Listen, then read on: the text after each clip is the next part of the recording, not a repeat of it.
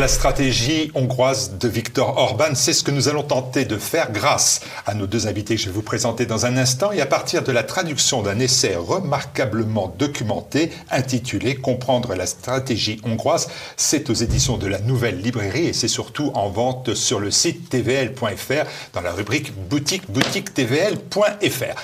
Nos invités, je vous l'ai dit. Tout d'abord, Thibaut Gibelin, bonjour. Vous êtes bonjour. essayiste, doctorant en sciences politiques, professeur invité au Mathias Corvinus Collegium. Et puis notre ami Ferenc Almasic. J'ai notre ami parce que vous êtes souvent, et vous intervenez souvent sur euh, TVL, sur TV Liberté. Et vous êtes journaliste et rédacteur en chef du Visegrad Post. Bonjour Martial. Bonjour Ferenc. Alors vous deux, ce petit bouquin, ce grand livre plutôt, vous l'avez... Euh, traduit, vous l'avez préfacé, vous l'avez évoqué, parce qu'il est un travail produit par Balage Orban, Balage Orban, Victor Orban, qui est Balage Orban par rapport à Victor Orban? Thibaut Gilbert peut-être? Oui, alors Balage Orban, euh, c'est le conseiller, le directeur politique du Premier ministre depuis 2021, c'est tout récent.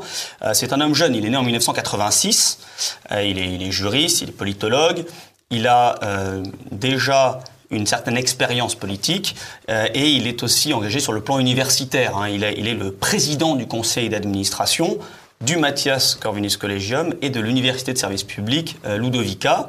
Il a écrit ce livre en 2020 euh, avant de devenir le directeur politique du Premier ministre. Il n'y a pas de lien de parenté entre les deux hommes. Est-ce qu'il était important de, faire connaître aux Français ce, cet ouvrage-là de Balázs Orban? Parce que c'est une personnalité qui, personnalité montante dans la vie politique hongroise oui, tout à fait, Martial. Euh, Orban, euh, malgré son âge, est quelqu'un qui s'est très rapidement imposé sur la scène euh, publique hongroise. C'est quelqu'un qui est brillant, qui est, euh, qui est visiblement euh, très motivé pour euh, faire des choses. Et ça, c'est quelque chose qui plaît à Viktor Orban, qui a besoin de lieutenants peut-être même plus que le lieutenant d'ailleurs, puisque aujourd'hui, alors qu'on est peut-être au milieu du règne de Viktor Orban, selon ses, plans euh, les plus optimistes, euh, il est aujourd'hui souvent vu comme le, dauphin euh, le plus probable de Viktor Orban. Alors, cet ouvrage s'inscrit dans, dans un, moment particulier, euh, résumé par Victor Orban lui-même dans le livre, la nécessité d'une nouvelle ère ou d'une nouvelle voie pour un pays sorti du système communiste, mais rebuté par une Europe fédérale. Je cite, une Europe qui a perdu tout avantage concurrentiel. Ça, c'est un constat quand même très dur. Tout avantage concurrentiel excite l'Europe C'est un, avantage, euh, enfin, c'est une position difficile euh, à assumer aujourd'hui en Europe, mais il faut comprendre d'où euh, les Hongrois reviennent. C'est-à-dire qu'en 1990, les pays d'Europe centrale percevaient l'Occident libéral comme la panacée. Ah, euh, donc ensuite, la, la, la, déconfiture, la désillusion est venue en plusieurs temps. D'abord parce que le changement de régime était très brutal. C'est les recettes les plus dures du néolibéralisme anglo-saxon qui ont été imposées de but en blanc.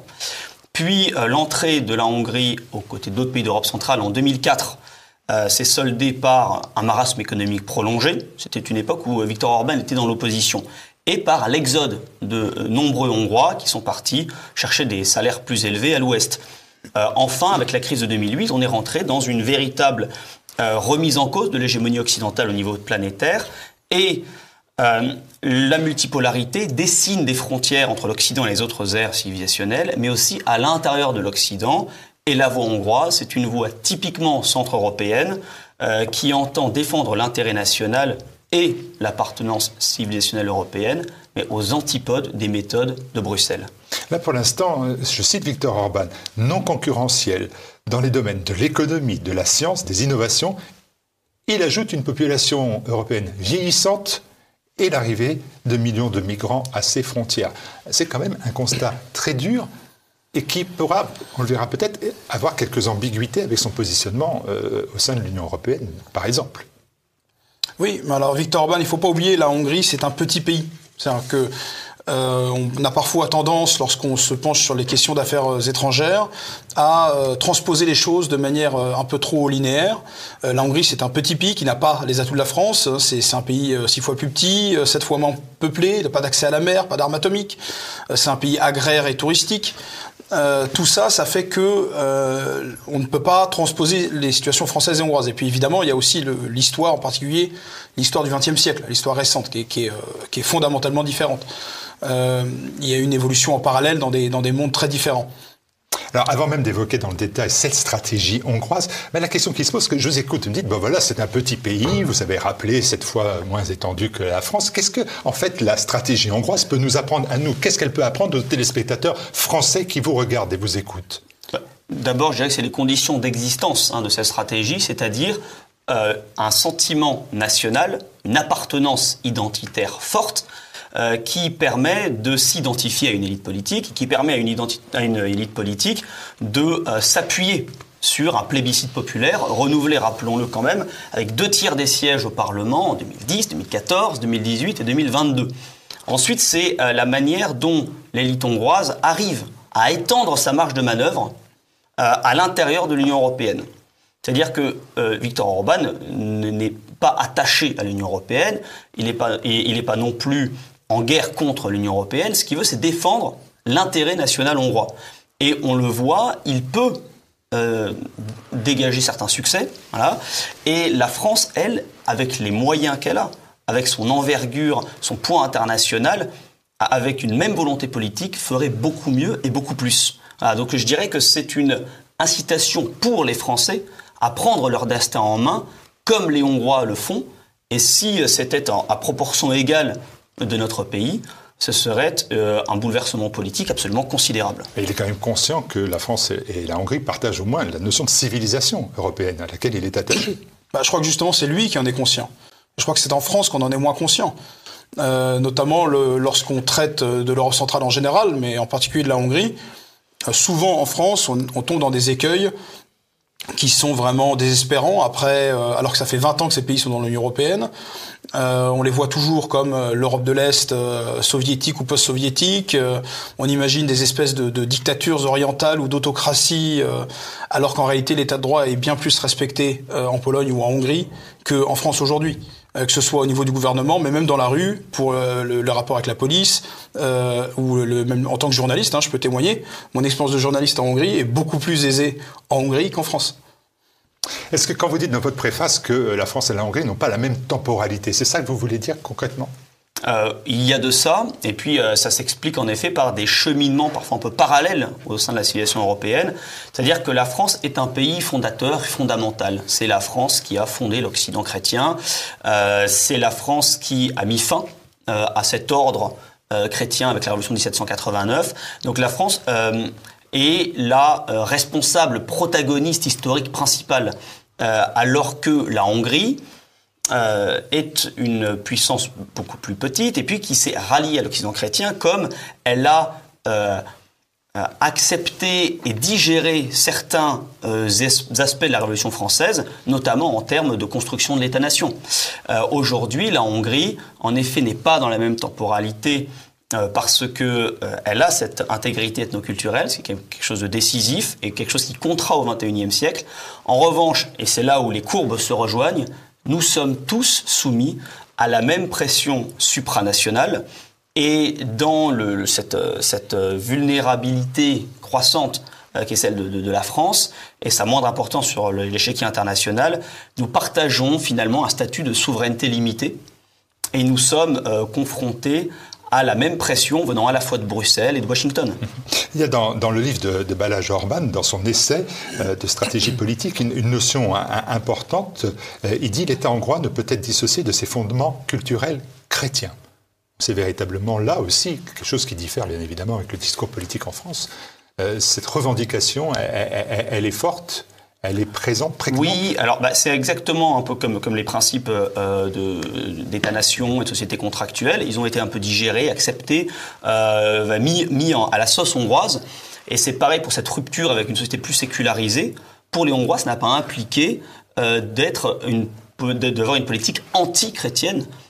Et de ce point de vue-là, il y a une vraie différence. Rappelons que ce qu'on appelle l'ancien régime en France s'est maintenu en Hongrie, en fait, jusqu'à la Deuxième Guerre mondiale. Ferenc Anmassi, euh, dans l'essai euh, Balaj euh, Orban dit s'appuyer sur mille ans d'histoire du peuple magyar et, retient un fait essentiel, dit le peuple hongrois est à la fois occidental et oriental. Vous êtes à la fois français et, hongrois. Est-ce que vous adhérez à cette notion-là, à la fois occidental et oriental? Oui, alors il y a, pas faire un cours d'histoire maintenant, mais évidemment les Hongrois des origines viennent de l'Est, donc de l'Oural, d'Asie centrale. C'est des questions qui sont toujours débattues. Évidemment, c'est lointain aujourd'hui. C'est un peuple qui est totalement européanisé, qui a été christianisé. Justement, c'est l'acte fondateur de l'État hongrois, c'est justement la conversion en l'an 1000, et c'est là où l'État chrétien est fondé, le royaume de Hongrie est fondé. Et, euh, aujourd'hui, tout s'inscrit dans cette continuité. Mais déjà à l'époque, il y avait euh, ce, ce, débat entre est-ce qu'il faut choisir Rome ou Constantinople? Et il y a toujours eu l'idée que la Hongrie était aux marges de, de l'Occident euh, latin, en fait. Euh, c'est pour ça que c'est un royaume euh, apostolique. Et, et il y a toujours eu cette ouverture sur l'Est qui est une nécessité pour contrer les dominations inévitables ou les tentatives de domination de l'Ouest. Donc la Hongrie a toujours essayé d'être une espèce de pont pour trouver un équilibre géopolitique entre l'Est et l'Ouest. Il, y a même d'ailleurs géographiquement une illustration, c'est un peu ce pont des chaînes à, Budapest, que vous connaissez fort, bien évidemment. Et quand on est touriste, on a le, on a le sentiment qu'en passant de Buda à Pest, de Pest à Buda, on passe de cette, un peu cette vision occidentale, autrichienne presque, à, à cette vision plus orientale, russe. Est-ce que ça, c'est une réalité touristique ou c'est une réalité dans l'esprit du peuple hongrois? On va peut-être mettre une, une, une, euh, une, précision. Ce qui est à l'est euh, du coup euh, du, Danube, c'est en effet quand vous êtes à Bouddha, vous êtes dans l'empire romain. Hein. Bouddha s'appelait Aquincum, c'est l'empire romain. Quand vous traversez le Danube et que vous arrivez à Pest, vous êtes dans ce vaste espace où notamment Attila a eu son principal campement, hein, plus sur les rives de, de la Tissa, mais c'est bien cette euh, situation de pont hein, que le bassin des Carpates occupe entre, entre l'Est et l'Ouest. En revanche, la Russie est une puissance plus récente que la Hongrie. C'est-à-dire que quand les Hongrois euh, s'ingénient à retrouver euh, un, une origine orientale, ils ne pensent pas à Moscou. Hein, qui est né après eux, ils pensent à toute la culture, je dirais, de, la, steppe, et ça leur permet de façon très opportune de lier des, ponts, notamment avec la puissance orthodoxe principale qu'est la Russie, mais aussi avec toute l'Asie centrale, avec les Turcs et au-delà euh, avec l'Extrême-Orient. Bon, on va quitter ces spécificités historiques, importantes d'ailleurs, mais on a le sentiment que la stratégie de Viktor Orban, euh, rappelée aussi dans l'ouvrage, c'est celle du cavalier seul, euh, notamment en matière de politique familiale, d'immigration, de souveraineté. Dans ces domaines-là, on a vraiment l'impression qu'il fait cavalier seul. Mais en fait, euh, cavalier seul, ça veut dire être souverain.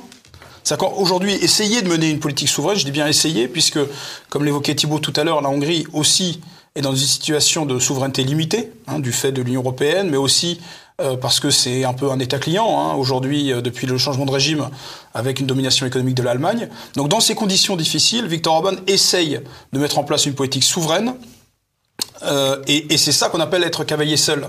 C'est le fait de, ne pas vouloir s'aligner euh, sur les desiderata euh, de la Commission européenne, notamment, mais à chaque fois de pouvoir tirer son épingle du jeu et faire valoir les intérêts nationaux. Mais c'est un peu ses limites, type Gibelin. On le voit bien, par exemple, Orban essaie euh, d'avoir une attitude, j'allais dire, plus euh, équilibrée avec la Russie. Mais est-ce qu'on peut maintenir des relations économiques avec la Russie quand on reste dans l'Union européenne, quand on reste, où on ne remet pas en cause son adhésion à l'OTAN? C'est vraiment le en même temps macroniste qu'on est en train de vivre là, en Hongrie. Alors, on parlait de cavalier seul. Euh, euh Victor Orban souhaiterait être le moins seul possible. Il plaide sans arrêt pour un consensus entre-européen. Malheureusement, il n'a pas envie d'une guerre euh, euro-russe, donc il se retrouve un petit peu euh, en froid avec les Polonais. Euh, Viktor Orban souhaiterait s'allier à un grand pays de l'Occident pour lutter contre l'immigration. Il célèbre l'arrivée au pouvoir de Giorgia Meloni il y a un an et il est évidemment confronté à euh, la submersion et l'abandon complet euh, que euh, Giorgia Meloni avait de, de ce programme anti-immigration. Viktor Orban dans l'Union européenne tente sans arrêt de ramener une minorité de blocage. il ne désespère pas parce que dans l'Union européenne, il y a en fait beaucoup de gens qui pensent que la politique hongroise est très sensée, mais qui n'osent pas le dire. Principalement, par exemple, l'Allemagne, euh, dans la confrontation avec la Russie, euh, soutient à demi-mot ce que fait la Hongrie, et même, j'avais des retours de, de, de, diplomates hongrois qui me disaient que au Conseil européen, Victor Orban reçoit des SMS. C'est bien Victor, continue, euh, parce que lui sort de la tranchée, mais il est le seul. Je pense que l'élection euh, ben, ce week-end euh, de Robert Fico, Hein, le retour au pouvoir de ce euh, socialiste slovaque, mais euh, qui défend aussi l'intérêt national, est en ce sens une bonne chose pour la Hongrie. Euh, la Hongrie qui n'a pas le choix en fait, d'appartenir aujourd'hui à, l'UE et à l'OTAN, et qui donc défend ce consensus alternatif comme elle le peut.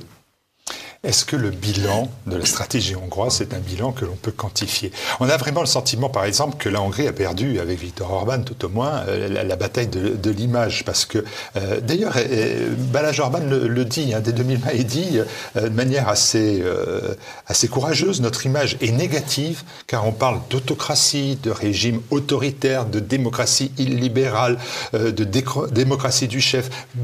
La Hongrie, elle a vraiment perdu la bataille de, l'image a perdu où?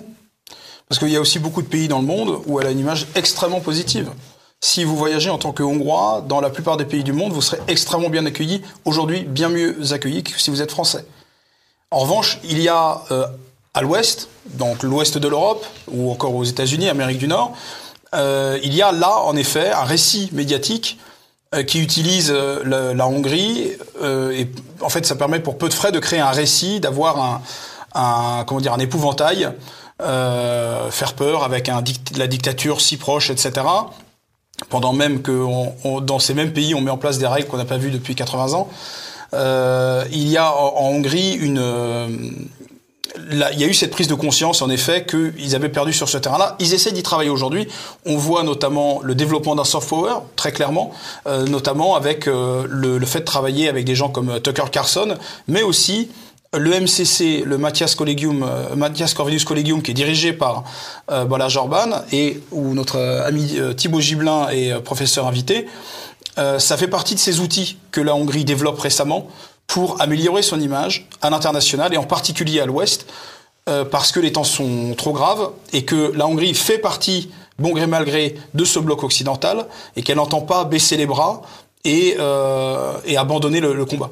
Il y avait un bras de fer entre Viktor Orban et Georges Soros, un bras de fer qui s'est euh, visualisé par vraiment des, faits concrets euh, en, Hongrie. Où en en est-on de ce bras de fer?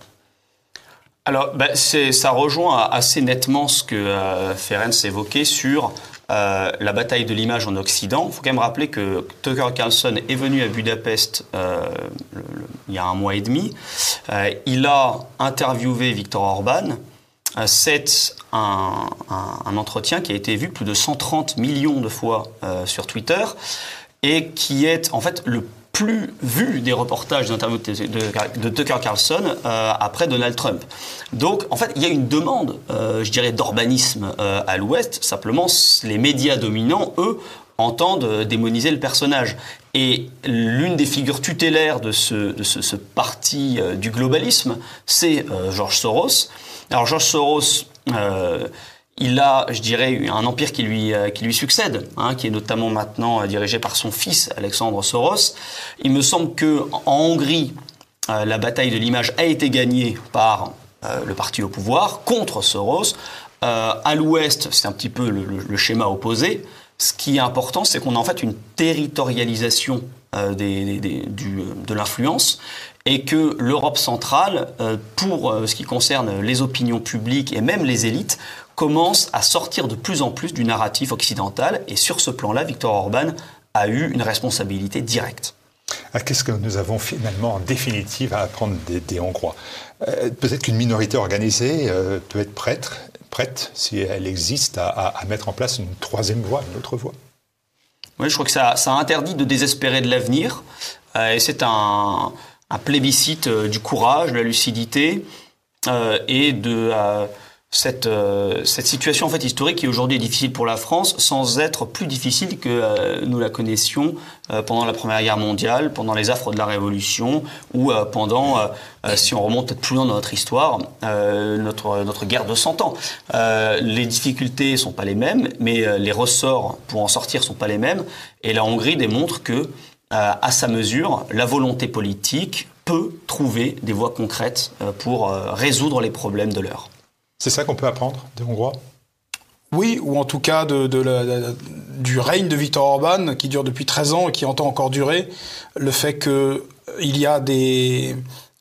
lorsqu'il y a une vision qui colle à une certaine volonté populaire et qu'il y a le courage politique, oui, et tout est possible. Cette Hongrie, Vous me dites, elle n'est pas isolée sur le plan philosophique, sur le plan politique. Est-ce que géographiquement, elle est euh, aussi en capacité de travailler avec les autres? Vous avez, vous, avec le Visegrad Post, mené bien évidemment toutes ces actions pour voir les travaux qui se menaient en commun, les, initiatives communes. Est-ce qu'elles se poursuivent bah, malgré la situation avec la Russie? J'ai presque envie de dire qu'en fait, géographiquement, justement, elle n'est pas isolée. C'est un pays enclavé au cœur de l'Europe elle est tout sauf isolée. Et la politique, justement, un des aspects de la stratégie hongroise, c'est justement d'avoir une diplomatie à l'ancienne, d'État à État, où on ne parle pas avec un gouvernement, on ne parle pas avec un régime, euh, on parle avec un État et on parle d'intérêt commun. Et c'est ce qui permet à la Hongrie d'avoir, tout à l'heure vous évoquiez un en même temps macronien, je crois que le en même temps macronien, il est très, euh, comment dire, beaucoup, ça, pas il est beaucoup dans, non non mais ça m'amuse, mais il est beaucoup, il c'est beaucoup de l'image. Alors que là on est, c'est très concret ce que fait la Hongrie. Euh, je donne deux exemples. Euh, le, même, la même semaine où la Hongrie achète un système de défense, euh, le dôme de fer à Israël, la même semaine, le ministre des Affaires étrangères iranien est à Budapest pour, pour signer un nouveau traité commercial. Euh, ou alors, lorsque la Hongrie s'apprête à acheter plus de gaz à, l'Azerbaïdjan, une semaine avant, elle, elle, elle, normalise des relations avec l'Arménie. Donc, c'est-à-dire qu'il y a la, la volonté d'être, encore une fois, un pont et de, et de ne pas être dans une logique de bloc, mais de défendre les intérêts nationaux en toutes circonstances. 2024, élection européenne euh, en, vue pour la Hongrie euh, aussi. Quel est l'objectif de Viktor Orban Et est-ce que l'objectif, c'est de changer cette Union européenne ou de continuer à la servir? Alors l'objectif, c'est de euh, limiter la pression hein, qui s'exerce sur la Hongrie. les élections seront suivies en fait de la présidence tournante de la Hongrie, euh, de, l'Union européenne par la Hongrie, hein, parce que la Hongrie va assumer la présidence tournante de l'UE le deuxième semestre 2024. Période ô combien cruciale, puisque c'est le moment des élections aussi euh, américaines. Beaucoup de choses peuvent se, décoincer ou aboutir à ce moment-là. Euh, et c'est là où la stratégie hongroise donnera son peut-être toute sa mesure. En tout cas, je crois que la nouvelle librairie et, l'Institut Iliade ont fait une œuvre de, salubrité intellectuelle et euh, quelque chose de, vraiment de fort instructif pour les lecteurs français parce que euh, la, Hongrie de Viktor Orban est en ce moment le point de concours des différentes visions alternatives euh, à l'Union telle qu'elle existe. Eh ben, on va regarder cette stratégie hongroise que vous avez présentée et défendue ici sur TV Liberté, avec cette phrase de, Victor Orban que vous avez mis en exergue de cet ouvrage. Nous n'avons pas adopté une attitude défensive et nous ne sommes pas résignés à notre statut minoritaire. Nous avons joué pour gagner et nous avons proclamé la reconquista. Merci Ferenc Almassi, merci Thibaut Giblin et bon retour à, à Budapest. Merci à vous. Merci à vous.